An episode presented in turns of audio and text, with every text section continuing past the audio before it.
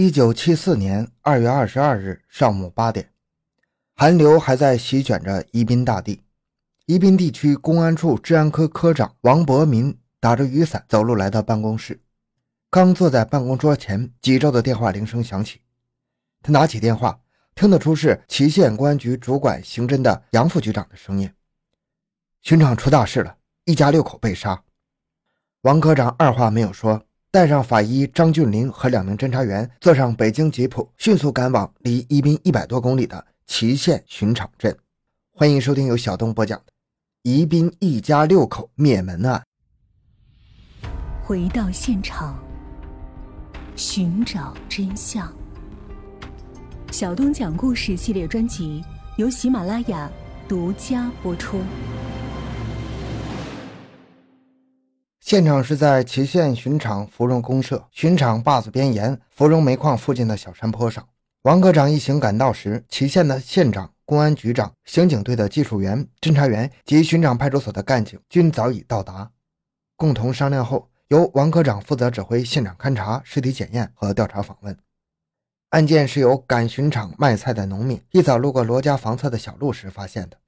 现场勘查是在一片哭声中进行的。当时的惨状使在场的人痛心疾首。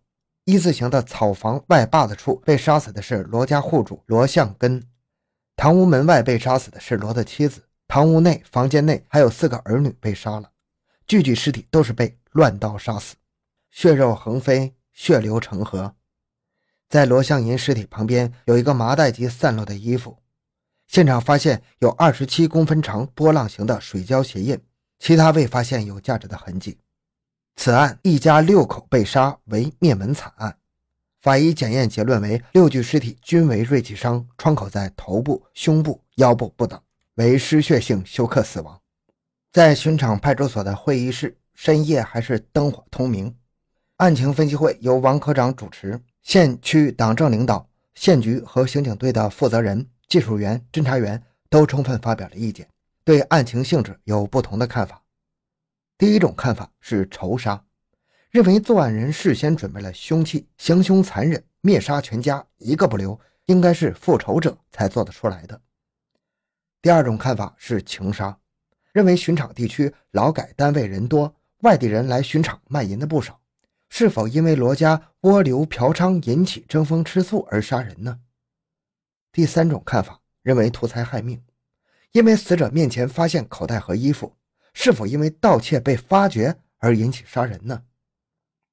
王科长是从院校到机关的刑侦专家，他胸有成竹地说：“仇杀、情杀没有依据说明，但是图财害命要考虑，只是方式不同而已。这个案件现场勘查，门窗墙壁完好无损，不像是盗窃作案。很显然，作案者与受害人是熟悉的，是和平进入的。应注意的是，罗向银死在坝子里。”尸体的侧边还有口袋和衣服，这些东西是谁的呢？是死者家的，为什么拿到外边去的？是作案人带来的，又为什么带到杀人现场？是否因为盗窃分赃不均引起矛盾，把罗先杀了呢？在呼救过程中，老婆孩子被惊动起来，查看或者帮忙。作案人考虑到熟人关系，不杀掉会暴露，采取一不做二不休，干掉全家，就出现了灭门惨案，惨不忍睹的一幕。到底因为什么？现在没破案，也说不清楚。先按图财害命来搞，对作案人的画像问题，我看要考虑五条。第一，此人很胆大，可能有前科，有犯罪经验。鉴于巡场地区有较大的劳改单位，不排除劳改逃犯或者是劳改就业人员。二是与死者熟悉、经常往来的关系人。三是现场发现的二十七公分的鞋印计算，作案人身高在一米七左右。再说，连杀六个人应该是体力很强的人。四是具备作案时间，现在没有获得更多的发案时间的佐证，暂定为二月二十一日晚上。还具备锋利的杀人凶器和波浪形花纹的水胶鞋，虽然不具备鉴定条件，但是排查很重要。五是作案人身上可能附有血迹，注意突然换洗衣物等反常现象。这个案件要把关系人水胶鞋血迹的发现作为突破口。此案是特大案件，由地区公安处治安科牵头，我和祁县公安局长任专案组长，地县公安机关和派出所抽人组成专案组，参加人员都要拿出信心和决心，不破案不收兵。排查工作在农村、街道、机关、厂矿等同时铺开了。一场没有硝烟的战斗，在凛冽的寒风中紧锣密鼓地进行着。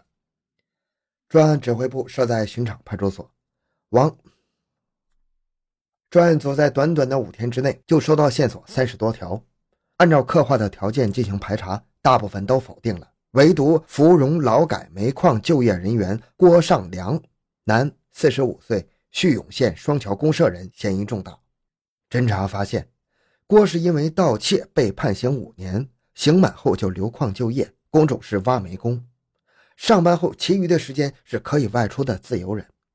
死者附近的农民发现郭常在罗家进出，干什么不清楚。就业队反映，郭在春节前请假回叙永过年，发案当晚十二点过回就业队睡觉，穿的就是波浪形的水胶鞋。同事人问他去哪儿了，郭回答到巡场街喝酒去了，有作案嫌疑。郭的妻子说，春节郭回去拿了几十块钱，几件旧衣服，说是旧衣市场买的。其他邻居也证实他回去正月初三就返回巡场了。侦查员们披星戴月、白天黑夜的调查，终于发现了郭尚良这个重大嫌疑。他们看到了案件的曙光，心里在暗暗高兴。深夜。专案领导同志在巡场派出所会议室里研究郭尚良的嫌疑有多大，是否可以动人。讨论这些问题，大家有一种压抑感，凝重的氛围夹杂着阵阵袭人的烟味儿。王科长在沉默中一下子站起来，丢掉手中的烟头，在桌上敲了一下，说：“在大兵压境之下，凶手可能出逃，拘传郭尚良。”这个会开到了凌晨三点结束了。郭尚良当晚挖煤上夜班，两点过后下班回到驻地，脱下水胶鞋，在澡堂洗澡之后倒下床，不知怎么也睡不着，快天亮了才进入梦乡。早上七点多，祁县公安局刑警队副队长邓正恩带了两名侦查员来到救援队，把郭尚良从床上抓起来，给他戴上了锃亮的手铐。邓队长向他宣布了刑事拘留，并搜查了郭的有关物品，带走了郭穿过的衣服、水胶鞋等物。审讯室中，警方问。郭尚良，你所做的事，你心中有数，我们公安机关也有数。我不清楚这位领导在说什么，你不要在这里装腔作势。二月二十一日晚十二点以前，你在哪里？呃，前几天有管理员和公安都追问过我，我去巡场街上麻辣烫摊子喝酒去了。郭自认为做的天衣无缝，咬着牙说出这些话。巡场街上只有几个摊子卖麻辣烫。我们都查问了，你喝酒很早就离开了，那我就没有办法。他们要说我很早离开，那就让他们说去吧。你春节前请假回叙永双桥老家，拿回的旧衣服是哪里的？郭尚良一下子哑巴了，深思了很久。哼，我们说有数，就是侦查到了你的犯罪才抓你，你要如实的回答。我偷了巡场街一家人的钱。郭在无奈之下才交代，就这样，与郭尚良较量了很长时间。由于灭门案的证据不足，审讯这个劳改过的人难度非常大。专案组采取一面审讯的同时，一面加强外侦的调查工作，进一步搜索郭尚良的犯罪证据。王科长也是日夜难眠，连做梦都在研究灭门案。他在招待所的房间里点着烟，漫不思索。他突然想到了郭尚良穿过的衣服和水胶鞋，立即跑到公安刑警队，叫邓队长拿出来再看看。邓戴上手套，从保管室的柜子里拿出了一个塑料口袋，装的是郭尚良的衣服和水胶鞋。王科长仔细查看，不放过任何蛛丝马迹。他用放大镜发现水胶鞋的内层帆布上有一滴血迹。哎，这是什么？是血迹！你们看。杨副局长、邓队长也认真查看，确实是血迹。王科长决定立即派专人送上级技术部门检验。两天后，鉴定结果出来了，与死者罗向银的血迹是相同的。专案组侦查员们这才真正看到了破案的希望。这是案侦八个月以来最后的一场审讯，审讯组做了充分的准备，证据在握，信心百倍，气势上压倒了嫌疑人。那天审讯室还是原班人马。郭尚良进入审讯室之后，紧紧盯着王科长审讯桌上的那双水胶鞋。他目光如鼠，但是又迷惑不解。心想今天不知道公安要唱哪折戏啊，暗暗发誓我要顶住。这双水胶鞋是你穿的吗？王科长先发问。啊，是我上班穿的水胶鞋。郭尚良只好回答：“你看一下，这只水胶鞋内层搞的是什么东西？”王科长笑了一下，发问：“我不知道是什么东西。”郭尚良站了起来，走到审讯桌前，歪着头：“科学检验是血，是人血，是现场受害人的血，怎么跑到你的水胶鞋内层了？”王科长愤怒地高声说出。郭尚良久久未做回答，他已经没有了往日的嚣张气焰，看得出他神情很紧张，侥幸心理彻底崩溃了。你口口声声的说要证据，这就是证据，这就是科学的证据，这就是铁的证据。不交代也要定你的铁案。各位领导，我交代，瞒不过你们。郭尚良眼看是顶不住了，只好低头认罪。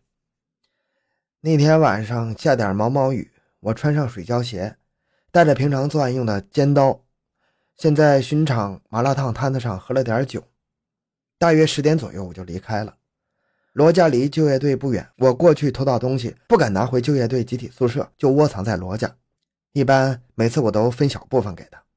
我当晚到罗家已经是十一点左右了，把罗向银叫起来，在坝子里谈的，叫他把头几天晚上我偷着的东西拿出来分。他把口袋提出来，我用电筒一看，好东西都被他拿走了，只剩下一些不值钱的东西。问他又说没拿。我说他昧着良心说瞎话，就与他争吵了起来。我冒火打了他，他就与我对打。我把腰间的尖刀抽出来，插了他几刀，他立刻倒在地上。这时，他家的老婆和娃儿听到了喊救命。老婆刚开门想出来看，我就把他杀死了。接着在堂屋，我把他的大儿子也杀了，其他几个人都杀死在房间里，因为他们都认识我，我只有杀人灭口了。杀人之后，我离开现场，到河边把外面的裤子脱下来，然后甩在河里冲走了，尖刀也丢在了河里面。在水边洗过水胶鞋的外面，没有看内层就回到集体宿舍睡了。哎，我以为我是作案诡秘，你们查不到我的。后来根据郭尚良的交代，在小河水里捞到了郭丢的杀人凶器尖刀。至此，祁县罗家灭门案长达八个月的侦查。终于结束了。好，这个案子就讲到这里。小东的个人微信号六五七六二六六，感谢您的收听，咱们下期再见。